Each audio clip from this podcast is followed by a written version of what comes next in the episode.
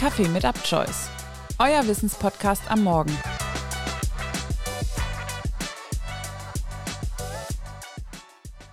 Herzlich willkommen zu einer neuen Folge von Kaffee mit Upchoice aus dem Bereich Crime. Heute geht es um einen grausamen Fall, der mittlerweile schon fast 80 Jahre zurückliegt. Der Fall von Rudolf P., dem Todmacher. Triggerwarnung. In der heutigen Folge geht es um Mord, gewaltsame Tatdarstellungen und sexuellen Missbrauch. Wenn dich dies triggert, lass diese Folge lieber aus. Es ist Anfang Dezember im Jahr 1946. Der kleine Ort Wienburg liegt im Westharz, direkt an der deutsch-deutschen Demarkationslinie. Auf der Ostseite stehen sowjetische Soldaten, auf der Westseite patrouillieren die Briten. Seit dem Sommer 1946 ist jeder illegale Grenzübertritt strengstens verboten. Trotzdem versucht die 44 Jahre alte Witwe Gertrud G. im Schatten der frühen Morgenstunden über die Grenze in den Osten zu schleichen, um dort in Berlin ihre Wohnung aufzulösen und die Papiere für ihr neues Leben mit ihrer Tochter Elvira im Westen zu beschaffen. Die Zehnjährige lässt Gertrud während ihres Vorhabens bei ihrer Mutter und verspricht, spätestens bis Weihnachten wieder zurück zu sein. Doch das Weihnachtsfest 1946 verbringen die kleine Elvira und ihre Oma allein, denn Gertrud kehrt nie wieder zurück. Am Stadtrand von Osterwieck auf der östlichen Seite der Grenze hat die Polizei 1946 bereits etliche Leichen von Frauen gefunden. Die Frauen wurden erst vergewaltigt und dann ermordet.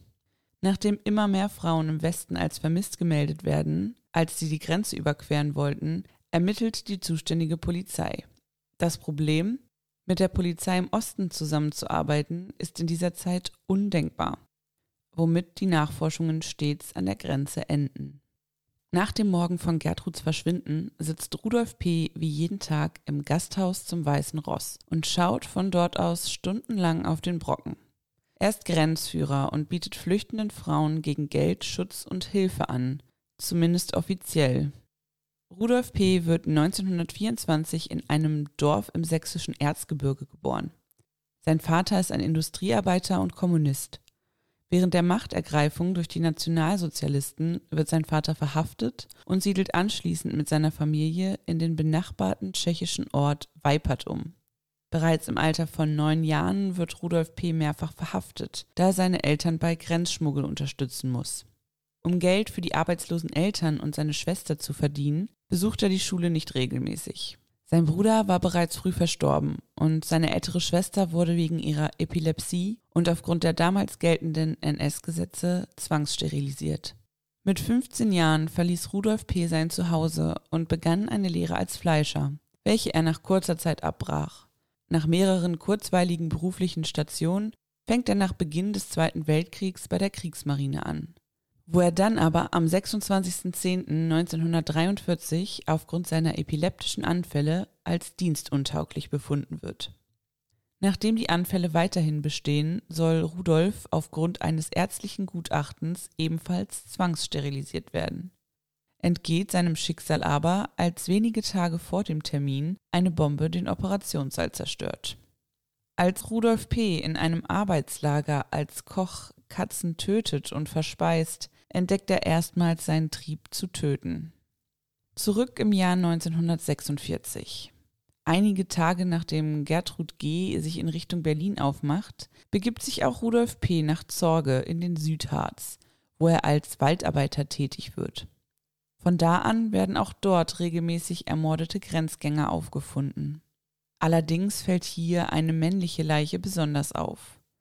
Es handelt sich um einen Raubmord und die Leiche ist von Axthieben zerstückelt. Ein Waldarbeiter kann daraufhin die Tatwaffe, welche am Tatort gefunden wurde, als Axt seines Arbeitskollegen Rudolf P. identifizieren. Als dieser nichts ahnt von einem seiner Grenzgänge zurückkommt, jagt ihn bereits das ganze Dorf. So wird P. im Alter von 26 Jahren erstmals nur wegen dem Raubmord verurteilt, denn dass er auch der gesuchte Frauenmörder ist, ahnt zu dieser Zeit noch niemand. Das Gericht verurteilt den Angeklagten wegen Totschlags, da er zum Tatzeitpunkt stark betrunken gewesen sei, zu zwölf Jahren Haft. So sitzt Rudolf P. im Gefängnis und langweilt sich, wodurch er auf die Idee kommt, sich als Henker zu bewerben. Er sei die ideale Besetzung für den Posten und beherrsche das schnelle Todmachen. Als Referenz gibt er an, dass in einem Brunnen in Fienburg die Leichen von zwei Frauen liegen, die er getötet habe. Die Staatsanwaltschaft geht der Aussage nach und findet in dem von Rudolf P. beschriebenen Brunnen tatsächlich zwei Leichen. Unter ihnen die vermisste Gertrud G., welche am 19. Dezember 1946 auf dem Rückweg von Berlin, nur zwei Kilometer vor dem Haus, in dem ihre Tochter auf sie wartete, getötet wurde. Schnell werden die Medien auf den Fall aufmerksam und Rudolf P. gefällt die Aufmerksamkeit, wodurch er zugibt, mit zwei Komplizen gearbeitet zu haben, Karl H. und Konrad S. Gemeinsam mit ihnen habe er 26 Frauen umgebracht. Seine Geständnisse notiert er in drei Schulheften, welche er mit dem Titel Mein Kampf versieht. 1950 wird ihm in Braunschweig erneut der Prozess gemacht. Seine Beteiligung an elf Morden kann zweifelsfrei nachgewiesen werden, woraufhin alle drei Angeklagten lebenslänglich bekommen. Rudolf P. nimmt sich 1958 in seiner Zelle das Leben. Seine Komplizen werden Anfang der 70er Jahre aus der Haft entlassen. Hast du vorher schon mal etwas von Rudolf P. gehört? Lass uns das gerne bei Instagram wissen. Den Link zu unserem Kanal sowie die Quellen zur Folge findest du in den Show Notes. Die nächste Folge kommt morgen und befasst sich mit dem Bereich Sport. Und eine neue Folge Crime erwartet dich nächsten Montag.